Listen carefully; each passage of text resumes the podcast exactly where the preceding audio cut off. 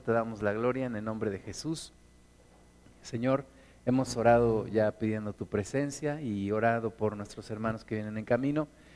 Y ahora, Padre, ponemos delante de ti este tiempo pidiendo que tú nos guíes, Señor, que tu Espíritu Santo sea en nosotros, guiándonos hacia toda verdad, abriendo nuestros ojos, el entendimiento, Señor, para que podamos recibir tu palabra y esta palabra haga el, el, propósito que tú quieres que haga en nosotros, Señor, de ser libres, de ser transformados, de no volvernos a la religión, sino poder confiar plenamente en Cristo, en la obra que Él hizo, en el sacrificio en la cruz. Señor, pedimos tu presencia una vez más y que tú nos guíes y que todo sea para tu gloria.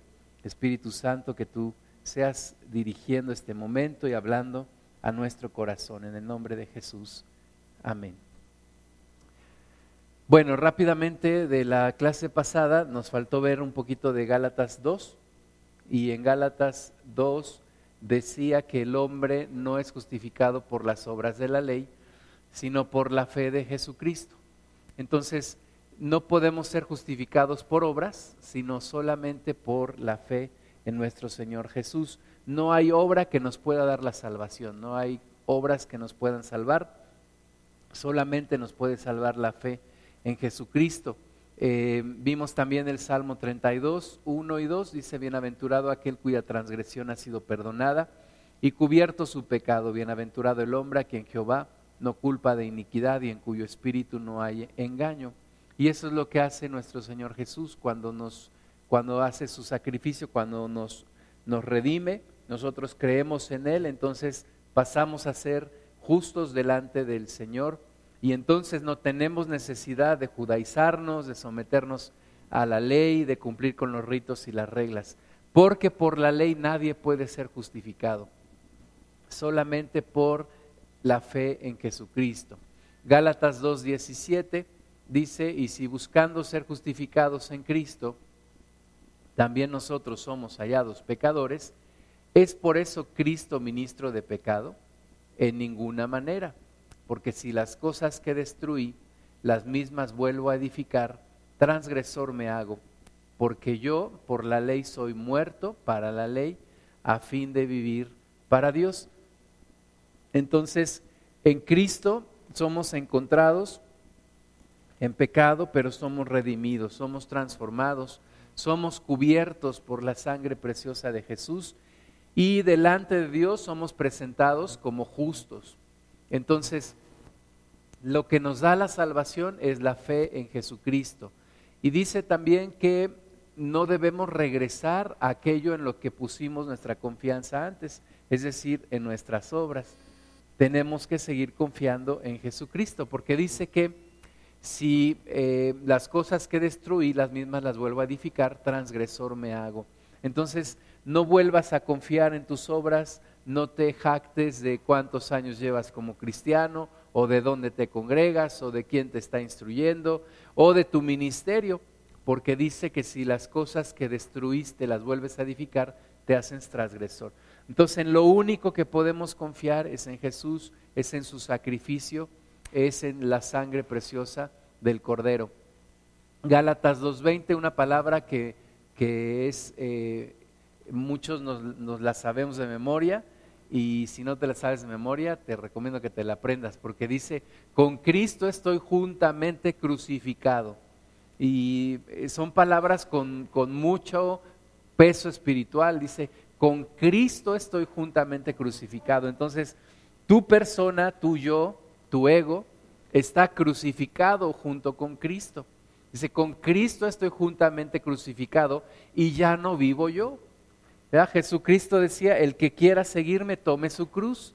Pero algunas personas lo interpretan mal porque dicen, mi esposo borracho que me tocó es mi cruz, que me toca cargar. No, dice la Biblia que dice que tomes tu cruz, pero ¿para qué?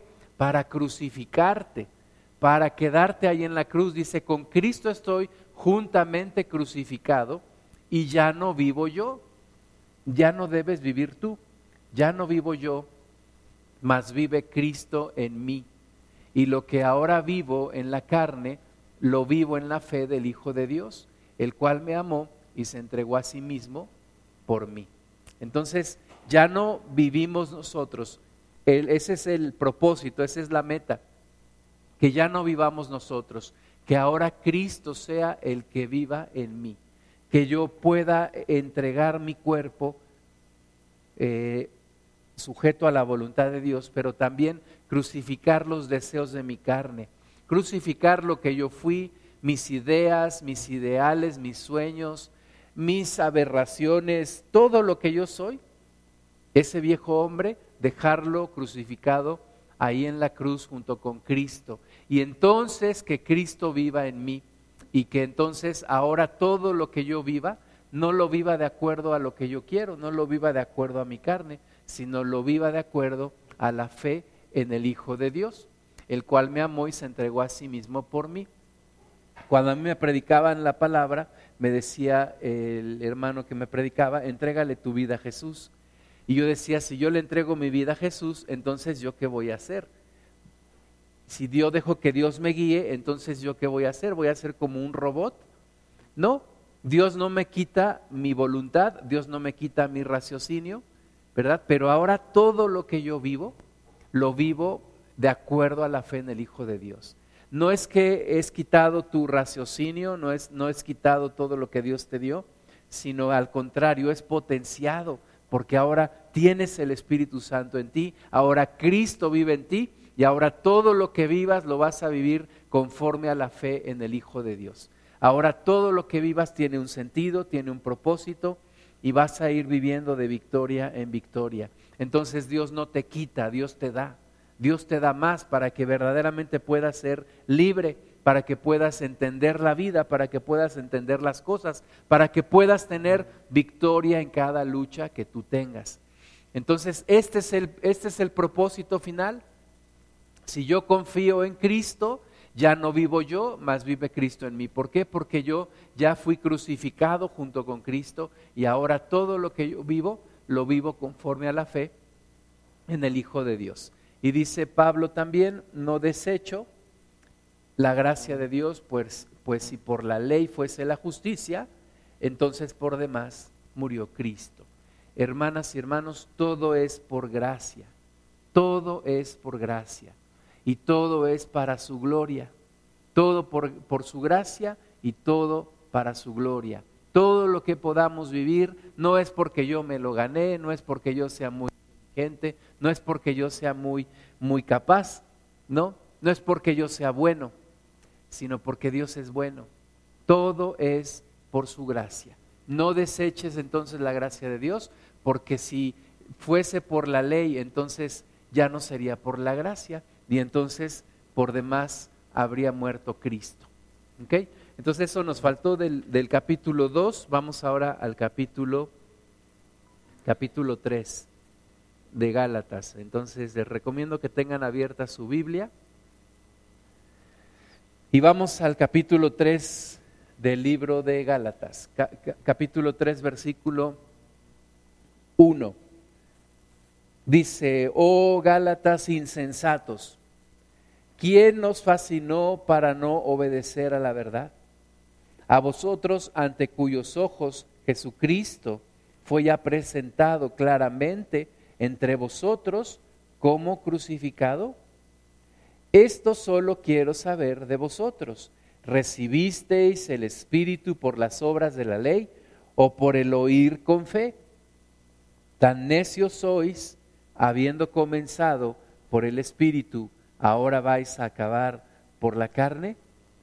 ¿Tantas cosas habéis padecido en vano? Si es que realmente fue en vano. Aquel pues que os suministra el Espíritu y hace maravillas entre vosotros, ¿lo hace por las obras de la ley o por el oír con fe?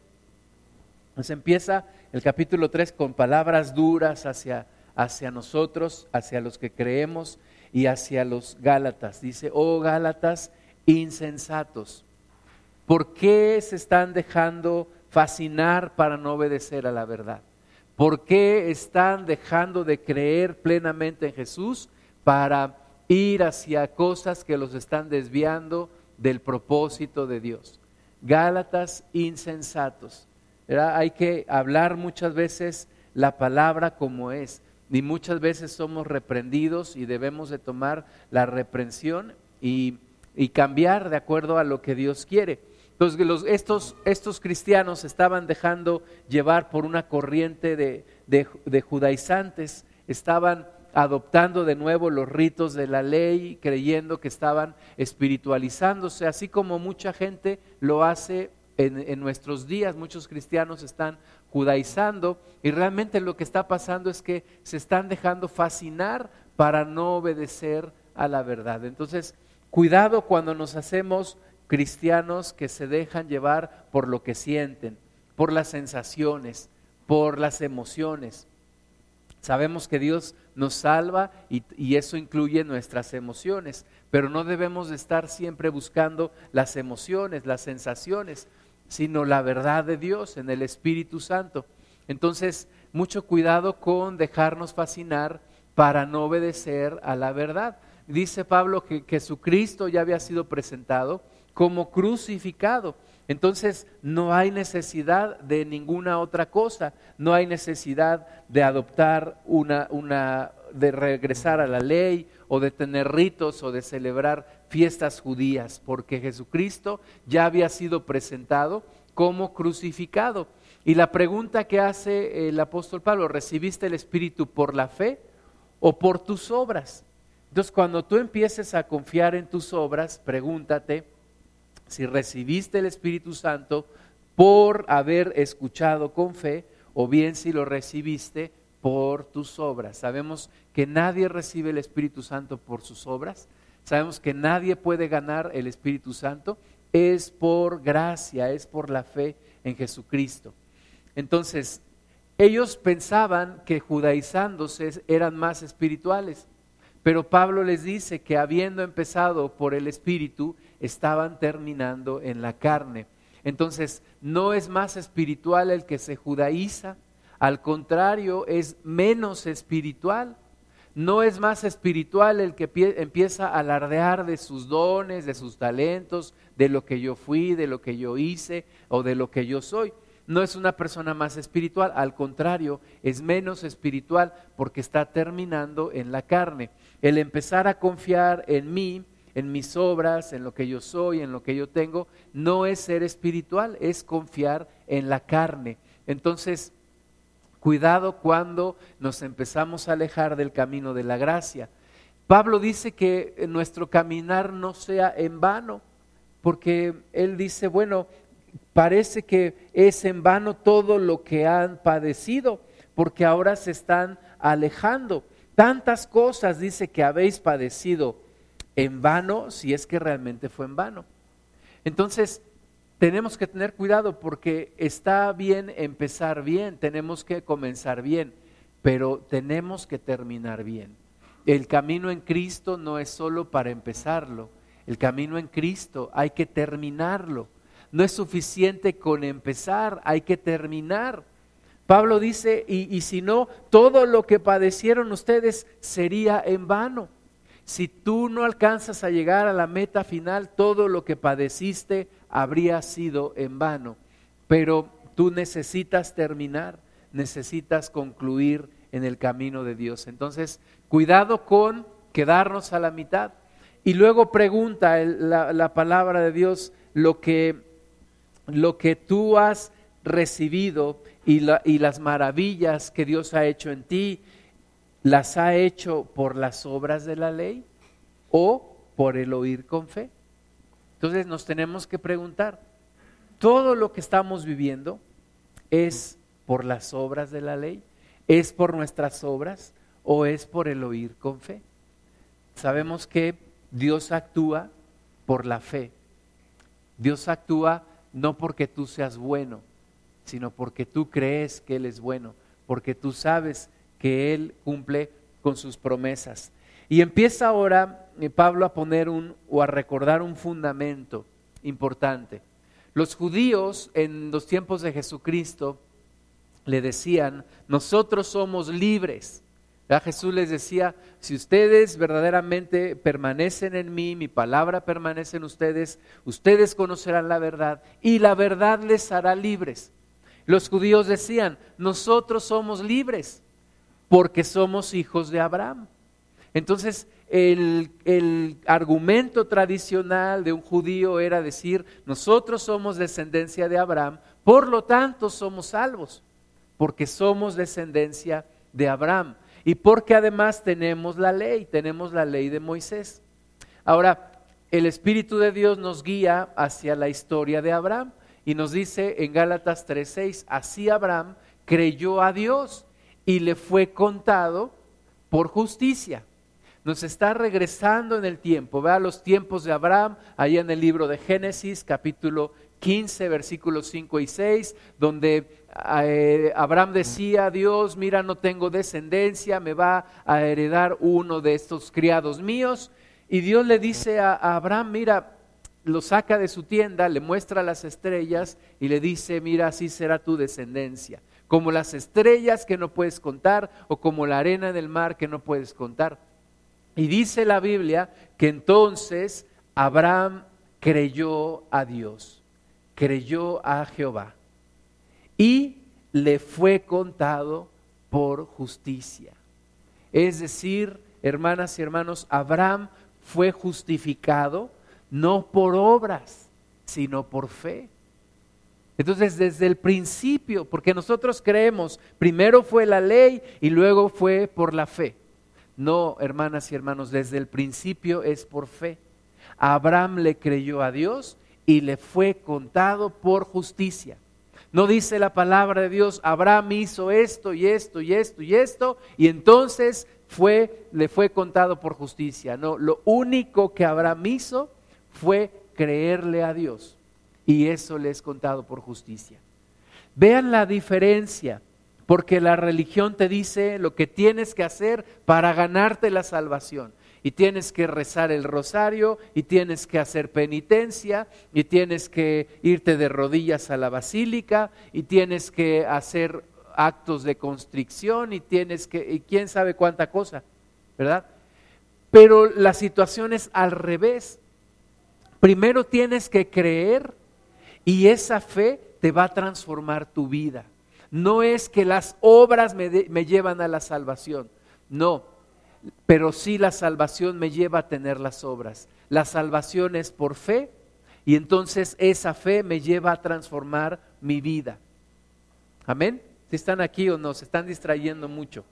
Entonces, Abraham le creyó a Dios y le fue contado por justicia. ¿Qué es lo que tenemos que hacer nosotros en nuestra vida? No es tener un pensamiento de ganarnos la salvación más bien creerle a Dios. Si yo alcanzo a conocer a Dios como Abraham conoció a Dios, y entonces logro creerle a Dios, voy a ser justificado y voy a tener una vida transformada, voy a tener una vida cambiada. Eso es lo que el Señor quiere, que le podamos creer y que seamos justificados. Entonces, así Abraham creyó a Dios y le fue contado por justicia. Le fue contado por justicia. Sabed, por tanto, que los que son de fe, estos son hijos de Abraham. Los que son de fe, estos son hijos de Abraham. Los judíos le decían al Señor, nosotros somos descendencia de Abraham, nuestro padre. Y la Biblia dice, no, los que son de la fe, estos son los verdaderos hijos de Abraham. O sea, tú y yo somos más hijos de Abraham cuando creemos a Dios que un judío incrédulo. Entonces no hay necesidad de judaizarnos. Esto no quiere decir que vamos a odiar a los, al pueblo judío, no. Pero no necesito yo judaizarme para ser descendencia de Abraham. Dice, los que son de fe, estos son hijos de Abraham. Y la escritura, previendo que Dios había de justificar por la fe a los gentiles, dio de antemano la buena nueva a Abraham diciendo, en ti serán benditas todas las naciones, de modo que los que son de la fe son bendecidos con el creyente Abraham. Entonces, somos justificados por la fe, somos salvos por la fe, como Abraham que le creyó a Dios. Ahora, Abraham existió 400 años antes que Moisés. Es decir, la ley todavía no era dada. La ley todavía no había sido dada. Y Abraham ya había sido justificado. Abraham no fue justificado por obras de la ley. Abraham fue justificado por su fe en Dios, por creerle a Dios. Entonces, los que son de fe, esos son hijos de Abraham. Y luego Dios había de justificar a los gentiles por la fe, porque le dijo a Abraham, en tu simiente, es decir, en tu descendencia, serán benditas todas las naciones. Todas las naciones serán bendecidas por tu simiente. Entonces los que somos de la fe somos bendecidos junto con el creyente Abraham, no por obras de la ley. Gálatas 3:10, porque todos los que dependen de las obras de la ley están bajo maldición, pues escrito está, maldito todo aquel que no permaneciere en todas las cosas escritas en el libro de la ley para hacerlas. Ajá. Maldito todo aquel que no permaneciere en, en todas las cosas escritas en el libro de la ley para hacerlas. Es maldito el que no permaneciere en todas las cosas escritas en el libro de la ley para hacerlas. Entonces, si yo quiero ser juzgado por la ley, es decir, por mis obras, si yo quiero ser salvo por mis obras, de entrada ya me gané una maldición. ¿Por qué? Porque dice que es maldito el que no permanece en todas las cosas de la ley. tiene que cumplir todas las cosas de la ley. No, no solamente una o dos, aún no solamente el 90% de las cosas de la ley. Tiene que cumplir el 100% de la ley y eso es imposible para la humanidad la humanidad no puede cumplir al 100% con las obras de la ley. Entonces, ¿qué va a pasar con nosotros? ¿Hemos creído en Jesús? No en la ley. Porque por la ley ninguno se justifica para con Dios. Nadie se puede justificar por la ley. Dice el versículo 11 de Gálatas 3, y que por la ley ninguno se justifica para con Dios, es evidente. Nadie puede justificarse por obras. Aunque nosotros vemos una persona y decimos, esa persona, qué buena persona es. Nada más le falta ser cristiano. ¿Verdad? Pues le falta nada más creer en Jesús. Porque todo lo que pueda tener y todo lo bueno que pueda hacer, no le alcanza para ser salvo. No le alcanza para tener salvación.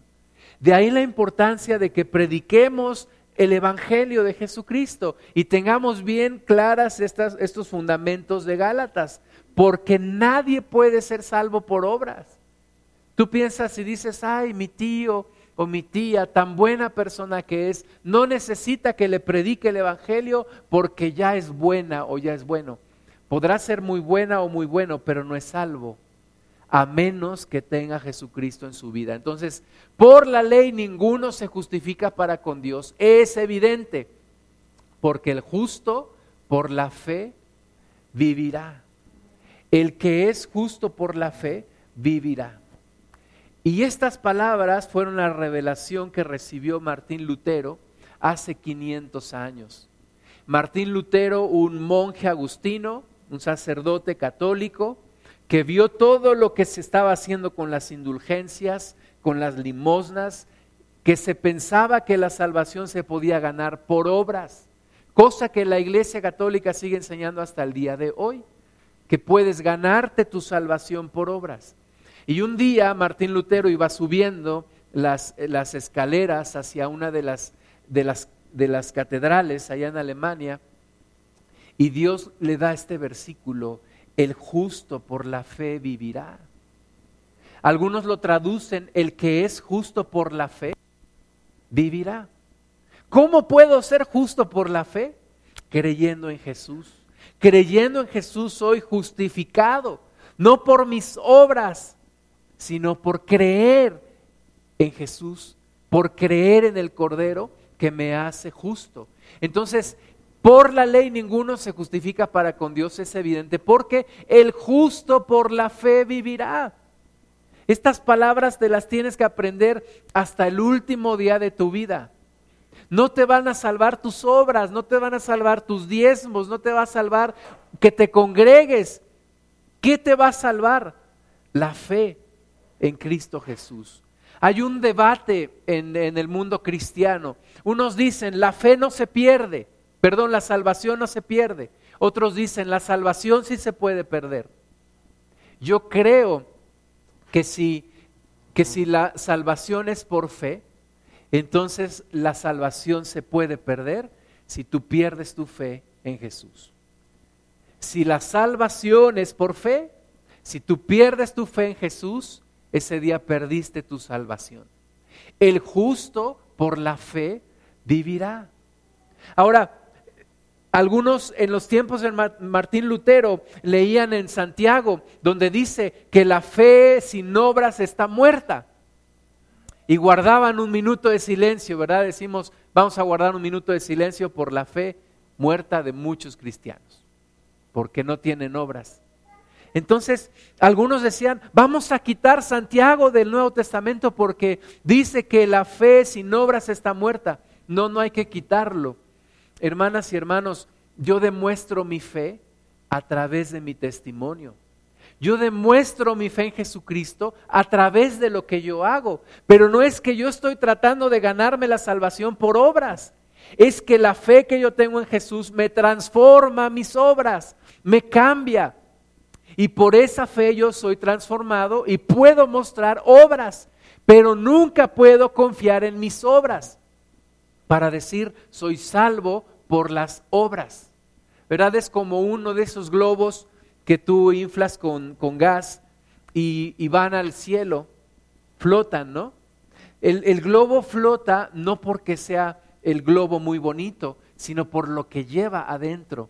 Y lo que te, y lo que te hace subir al cielo no es no son tus obras, no es lo bonito que puedas estar, no es las, eh, las obras impresionantes que puedas tener lo que te lleva al cielo es tu fe en Jesucristo, que te ha transformado completamente. Entonces, el justo por la fe vivirá. Y esas palabras, oh sorpresa, están en el Antiguo Testamento. Están en la palabra que Dios le dio al pueblo judío y que ellos administraron por tanto tiempo. En Habacuc 2.4 dice, he aquí que aquel cuya alma no es recta se enorgullece, mas el justo por su fe vivirá. Es por fe, hermanas y hermanos, es por la fe y no por las obras. Aquella persona, ¿verdad? Tú vas a la Basílica de Guadalupe, allá en la Ciudad de México, y ves un montón de gente que van de rodillas, de rodillas, ahí en los atrios de la Basílica. Las, las rodillas les están sangrando. Ellos están diciendo, no creo en el sacrificio de Jesús. Tengo que hacer obras para ser salvo. No me basta el sacrificio de Jesús. Pero dice la Biblia, el que no cumple con todas las cosas de la ley es maldito. Yo tengo que confiar en Jesús 100%, 100%. El que eh, dice versículo 12, y la ley no es de fe sino que dice, el que hiciere estas cosas, vivirá por ellas. Eso lo aprendimos mucho en la religión, ¿verdad? Cuando yo era niño, hice mi primera comunión, me confesé delante del sacerdote, el sacerdote me dio unas penitencias. Rézate diez veces el Ave María, quince veces el Padre Nuestro, veinte veces el Yo Pecador, y casi, casi me dice, y toma esto y pégate en la espalda, ¿verdad? Y con eso Dios te perdonará. No, la palabra de Dios dice que la ley no es de fe. No puedo justificarme por obras de la ley. sino que dice, el que hiciere estas cosas vivirá por ellas. Eso es lo que dice la, la ley. Lo dice en Levítico 18, 5. Por tanto, guardaréis mis estatutos y mis ordenanzas, porque el hombre que los cumpla, gracias a ellos vivirá. Yo Jehová. Pero nosotros creemos que esas obras nos pueden salvar. Es imposible. Es imposible ser salvos por obras. Dice, Cristo nos redimió de la maldición de la ley, hecho por nosotros maldición porque está escrito, maldito todo el que es colgado en un madero, para que en Cristo Jesús la bendición de Abraham alcanzase a los gentiles, a fin de que por la fe recibiésemos la promesa del Espíritu Santo. Entonces, Cristo nos redime de la maldición de la ley. Y tú dices, pero ¿por qué yo tenía maldición por la ley? Bueno, porque yo era maldito, porque yo no cumplía con todas las cosas de la ley. Yo no cumplía con todas las cosas que Dios pide que yo sea. Entonces yo soy maldito. Entonces Cristo viene para redimirme de la maldición de la ley. Los judíos tenían muy entendido el concepto de redención, porque redención significaba cuando un esclavo era comprado para ser libre. Se llamaba redención, quedaba redimido, es decir, quedaba libre.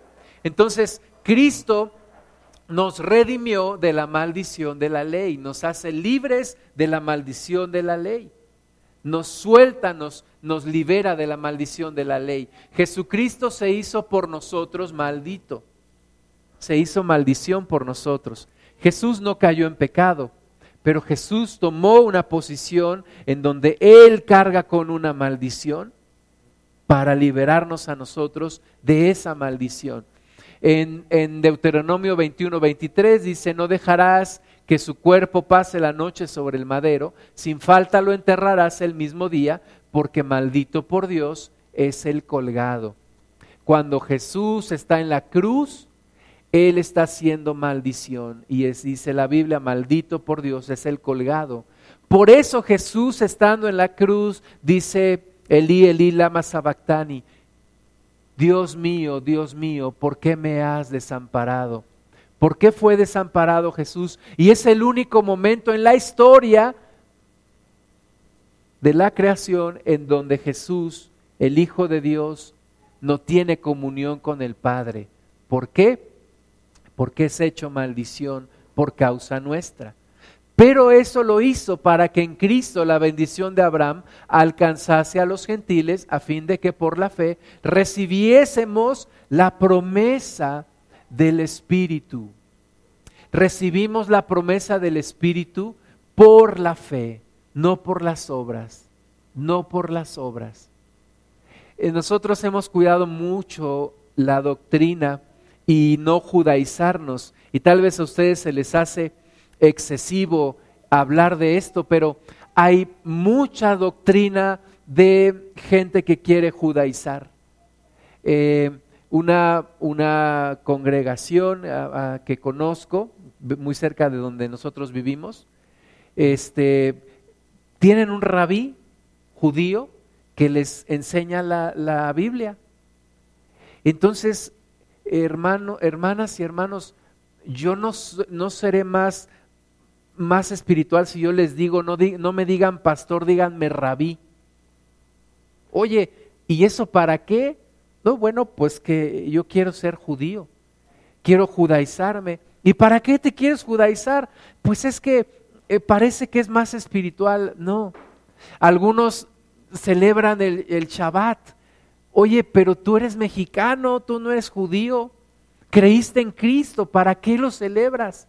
Algunos se quieren ir a bautizar al Jordán o algunos les envían botellitas con agua del río Jordán.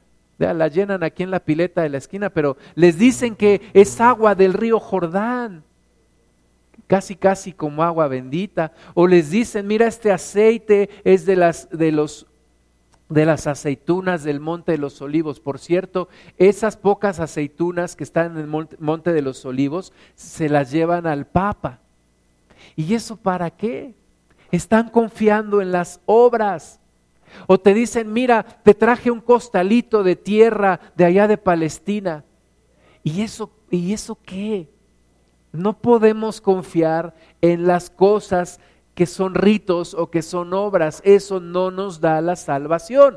Recibimos el Espíritu Santo por haber creído en el, en el Señor Jesús, no por nuestras obras. Algunos dicen, ¿cómo me gustaría conocer Israel? Estaría padre conocer Israel, pero sabes que mucha gente regresa confundida. Mucha gente regresa confundida de esos viajes. Algunos dicen, me gustaría visitar una sinagoga. Aquí en Venta Prieta hay una sinagoga, hay una colonia de judíos. Miguel López dice que él fue tres veces a Israel y dice que las tres veces regresó muy confundido. Te estoy hablando de una persona que conoce la palabra de Dios. Y él dice que regresó muy confundido. Dice que se disfrazó de judío para entrar en una sinagoga de los judíos y cuando lo descubrieron casi lo matan. Entonces, no es una cuestión de decir, a mí nunca me va a pasar, más bien, ¿cómo le hago para que nunca me pase? Tuvimos una maestra en el Instituto Bíblico, se acaba de judaizar, ahora anda con un rabí. Entonces, hermanas y hermanos, cuidado, no recibimos el Espíritu Santo por obras, lo recibimos por la fe. No creamos en nuestras obras. Un día allá en, México, donde nos congregábamos, llegó un señor con el cabello oxigenado, porque lo traía así medio güero y también la barba así crecida, tipo barba de Abraham. Y llega hablando así, hola hermanos, ¿cómo están? Nosotros, ¿qué onda? Soy judíos. Oh, algunos hermanos casi le hacen, oh, un judíos. Oh, te invito a mi casa a comer, enséñame las danzas judías. Oh, sí, hermanos, yo te voy a enseñar las danzas judías. Oh, pues resultó que cuando se le olvidaba hablar así, hablaba normal. Yo decía, ¿qué, ¿qué, te está pasando? Estás perdiendo tu acentos judíos. No, ay, perdón, perdón, es que... Y, y, entonces a muchos hermanos les empezó a sacar dinero. ¿Por qué? Porque a los cristianos nos sigue fascinando las cosas de los judíos. Algunos cristianos traen su menorá en su carro, ya no traen su cruz colgada, ¿verdad? pero traen su, su menorá ahí colgada, es decir, el, el, incensario. Algunos traen eh, una representación de, del arca del pacto. Hermanas y hermanos, eso no nos hace más espirituales. Eso no nos hace más espirituales. No recibimos el Espíritu Santo por obras.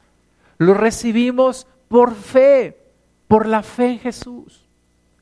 Conocimos una, una mujer, me decía mi esposa, pues dice que es judía. Y dije, pues yo no le veo cara de judía, veo cara de mexicana. Y además el apellido también nos dijo, les voy a traer un pan especial para que tomen la Santa Cena. Es fabricado en Palestina, importado desde allá. Lo trajo y, nos lo dio y dije, pues parece galletas Ritz, ¿verdad?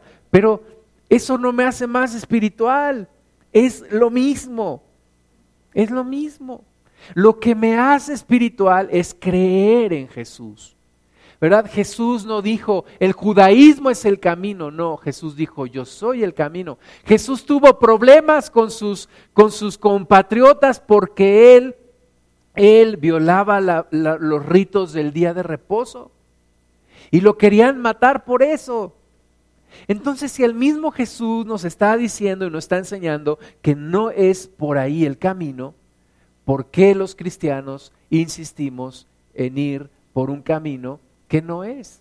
Gálatas 3:15, hermanos, hablo en términos humanos, un pacto, aunque sea de hombre, una vez ratificado, nadie lo invalida ni le añade.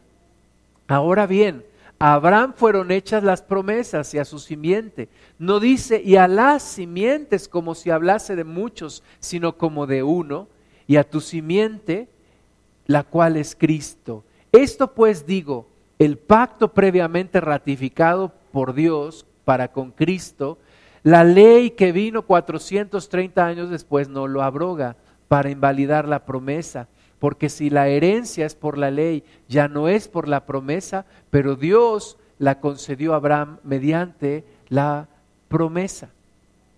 Entonces, un pacto, hermanas y hermanos, dice que un pacto, aunque sea entre hombres, nadie lo puede invalidar, ni le añade ni le quita. Entonces, el pacto que Dios hizo con Abraham fue 430 años antes de que le fuera dada la ley a Moisés. Y ese pacto nadie lo puede invalidar. Fue un pacto de Dios con Abraham. ¿Por qué? Porque creyó y le fue contado por justicia y porque le dijo, a través de tu simiente serán benditas todas las naciones de la tierra. ¿Quién es la simiente? Jesús. No dijo las simientes, dijo a través de tu simiente, es decir, a través de Jesucristo. Entonces, a través de Jesús somos bendecidas todas las familias de la tierra. ¿Mm? No eh, trates de sobreespiritualizarte judaizándote o dejándote fascinar por las cosas judías. Vamos a poner pura música tipo judía. Bueno, estamos en México tenemos otro tipo de música, no tenemos que judaizarnos. Me platicaba Miguel López que cuando él fue, una de las veces que fue a Israel, uno de los guías que los traía para allá y para acá era un judío. Y les decía, hermanos, ahora vamos, hermanos, al lago de Genezaret. O hermanos, ahora vamos a ver el lugar en donde Abraham iba a sacrificar a Isaac. Entonces ahí los, andaba llevando y les decía hermanos, y dice Miguel que se le paró enfrente y le dijo, ¿tú por qué me dices hermano? Si tú no crees en Jesús. No, no soy tu hermano. Tú no crees en Jesucristo. ¿verdad? Entonces, más, más que judaizarnos nosotros, tendríamos que orar para que se cumpla la palabra que está en Romanos, que el pueblo judío reconozca a Jesús como Señor y como Salvador. A, algunas personas empezaron a idolatrar a Benijín porque es judío. Y decían, oh, wow, Benijín. ¿Y saben por qué venía a México? Porque le decían Ben Entonces ya venía. Pero no necesitamos idolatrar un judío, no. Somos salvos por un judío que se llama Jesucristo.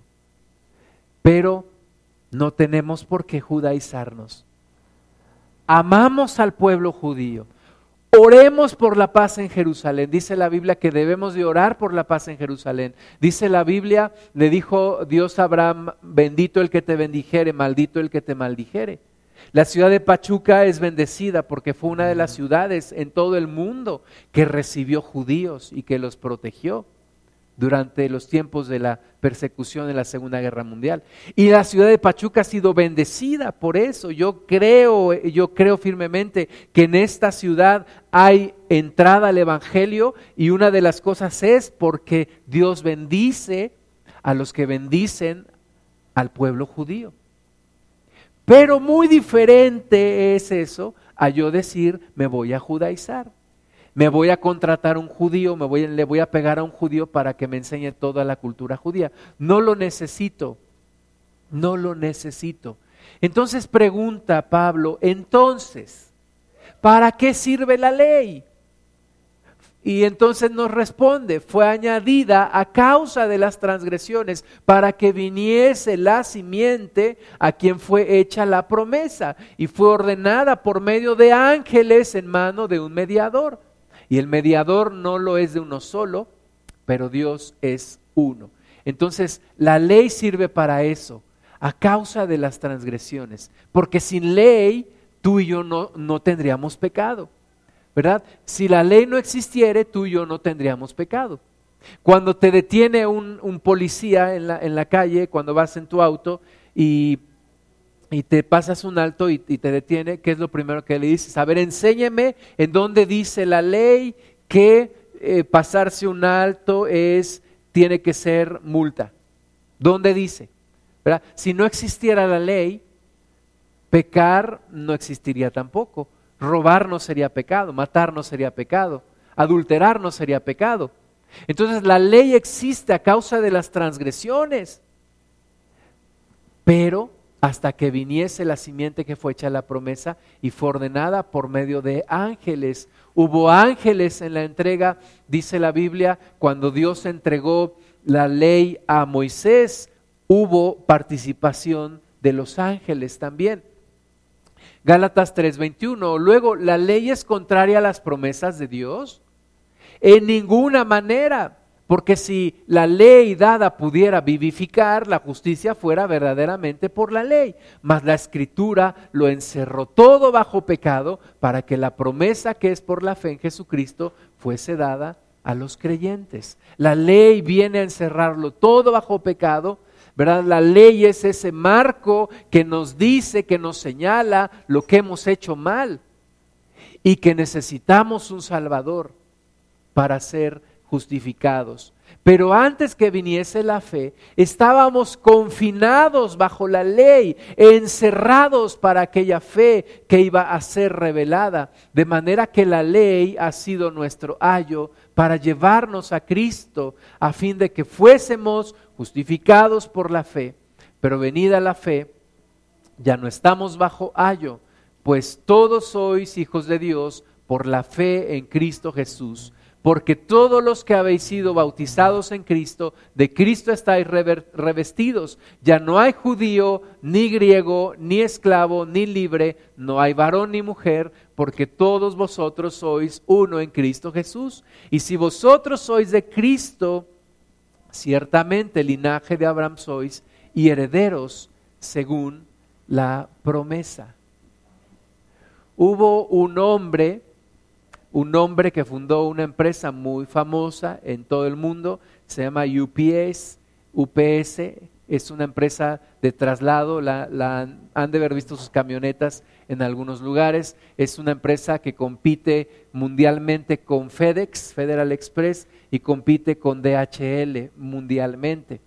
Y esta empresa fue fundada por un hombre que se quedó huérfano de papá cuando era niño. Pero él le, atribuye todo lo que él logró, todo lo que él logró en su vida, y un hombre que ya murió, todo lo que él logró en su vida se lo atribuye a su madre, que fue una estricta, exigente y cuidadosa tutora. Y él incluso fundó eh, un lugar en donde niños huérfanos iban a ser preparados. ¿Por qué? Porque él decía, yo creo en la labor que puede tener un tutor. Un niño huérfano se queda, se pierde, se destruye su vida. Un niño huérfano que tiene un tutor puede lograr tener, una vida de plenitud. ¿Por qué? Por causa de un buen tutor. Pero cuando el, niño ya puede recibir la herencia, cuando ya es grande y puede disfrutar y puede construir su vida, ya no necesita el tutor. Entonces lo mismo dice Gálatas. Gálatas dice que estábamos confinados bajo la ley, encerrados bajo la ley. Y la ley había sido nuestro ayo. El ayo era un tutor, una persona encargada de criar y educar a un niño. La religión nos dio los fundamentos, tal vez la idea de que existe un Dios, eh, nos dio la idea de que tú y yo estábamos pecando, nos dio alguna base, nos encerró en algún lugar. Por eso tal vez hoy en día será peor que una persona no tenga una religión será peor que una persona no tenga una religión a que tan siquiera tuviera una religión, porque la religión lo puede encerrar, lo puede confinar para el día en el cual pueda recibir la herencia. Yo le doy gracias a Dios dentro de todos los males que hemos vivido en, este país y en este subcontinente latinoamericano, que vinieron personas que enseñaron una religión. Una religión y nos confinaron para el día de recibir la promesa. Yo creo que el tiempo de México y de Latinoamérica es ya para recibir la promesa.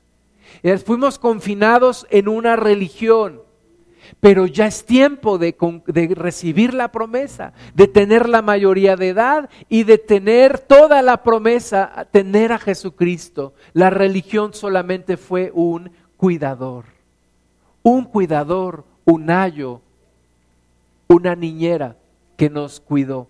Pero fue administrado de la misma manera que los judíos, dice Hebreos 11:39, que ellos, aunque alcanzaron buen testimonio mediante la fe, no recibieron lo prometido, proveyendo Dios alguna cosa mejor para nosotros, para que no fuesen ellos perfeccionados aparte de nosotros. Los judíos administraron la ley para que venido el tiempo de la manifestación del Hijo de Dios, de Jesucristo, pudiéramos recibir toda la promesa de Dios.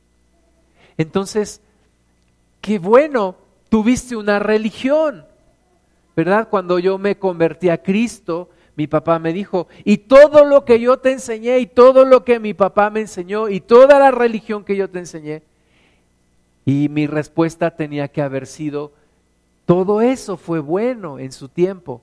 Fue un ayo que me condujo hasta aquí, pero ahora estoy conociendo al Hijo de Dios. Ahora estoy entrando en el pacto, en la fe en Jesucristo. Y todos dice que somos bautizados y revestidos de Cristo. Y allí ya no hay esas tres divisiones que había antes de Cristo, judíos y gentiles. Ya no hay judío y gentil. Dios hizo de los dos pueblos uno. Por eso, de nuevo te insisto, no necesitas judaizarte porque de los dos pueblos hizo uno. Ya no hay judío ni griego, ya no hay esclavo ni libre, y ya no hay varón ni mujer. Ahora todos somos uno en Cristo. Todos somos linaje de Abraham y herederos según la promesa. Herederos según la promesa. ¿Por qué? Porque he creído en Jesucristo. Mis obras no me lo han permitido, pero mi fe en Jesús me permite tener una vida diferente. Había un muchacho que entraba en, una congregación, en un pueblo, en Estados Unidos, y este muchacho se avergonzaba porque todos le decían bastardo, porque era hijo natural, fuera de matrimonio. Y todo el pueblo le decía bastardo, y este muchacho entraba a la congregación y rápidamente se iba para no ser lastimado por el rechazo de los demás. Y un día el pastor lo ve sentado ahí hasta el final y le dice, muchacho, no te vayas, cuando acabe el servicio quiero platicar contigo. Y entonces termina el servicio, el pastor va con el joven, lo saluda y lo ve a los ojos y le dice, ¿de quién eres tú, hijo muchacho? Y el muchacho dice, solamente esto me faltaba, que el pastor también me señalara. Y el pastor le dice, mírame a los ojos de nuevo, levanta tu, levanta tu cara. Y le dice, reconozco esa mirada. Eres hijo de Dios, tienes una gran promesa que reclamar. Hermanas y hermanos, así nosotros hemos sido hechos hijos de Dios, linaje de Abraham, heredero según la promesa. No soy judío, ni lo seré jamás, pero soy hijo de Abraham por la fe. Soy heredero de la promesa, no por mis obras, no por mi religión. Soy heredero de la promesa por mi fe en Jesucristo. Y eso es lo que tú y yo tenemos que cuidar por el resto de nuestra vida nuestra relación con Jesús, nuestra fe en Jesucristo. Vamos a orar. Padre, te damos la gloria, te bendecimos Señor, te alabamos. Gracias por adoptarnos como hijas e hijos. Gracias Señor porque somos linaje de Abraham, porque hemos creído como Abraham creyó. Te damos la gloria, que nunca perdamos Señor esa fe en Jesús, que nunca perdamos esa relación que tenemos con Jesús. Gracias te damos porque somos justificados no por obras, sino por la fe en Cristo. Y como leímos al principio, ya no vivo yo, mas Cristo vive en mí, y lo que ahora vivo, lo vivo en la fe en el Hijo de Dios. Te damos la gloria, Padre amado, en el nombre de Jesús. Amén.